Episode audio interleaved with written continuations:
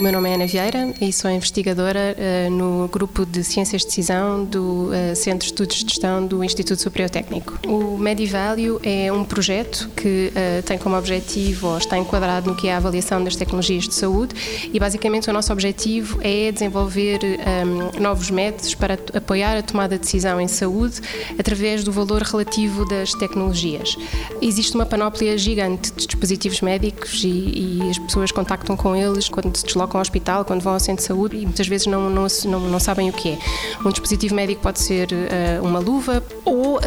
dispositivos muito mais complexos, como sejam os stents ou as próteses que são, que são utilizadas uh, recorrendo a técnicas cirúrgicas.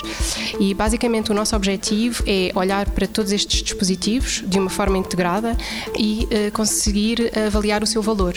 Para isso, precisamos de envolver todos os atores que estão no sistema de saúde, desde os pacientes, os os, os, médicos, os enfermeiros, todo o staff de apoio nos hospitais para conseguir olhar para estes dispositivos e perceber como é que se mede o seu valor. O que fazemos é fazer uso de novas plataformas que estão disponíveis hoje em dia numa base web para conseguir recolher as preferências destas pessoas em relação aos dispositivos médicos, eh, mas fazê-lo de uma forma que permita uh, consensualizar entre elas o que é o valor destes dispositivos médicos, ao mesmo tempo que uh, tentamos promover um, um, processo de aprendizagem entre estes diferentes atores. Portanto, queremos que eles não só nos forneçam o seu ponto de vista, os seus valores, mas também tenham conhecimento dos valores e das perspectivas de, dos outros atores que estão envolvidos neste contexto de avaliação uh, e possam aprender entre eles.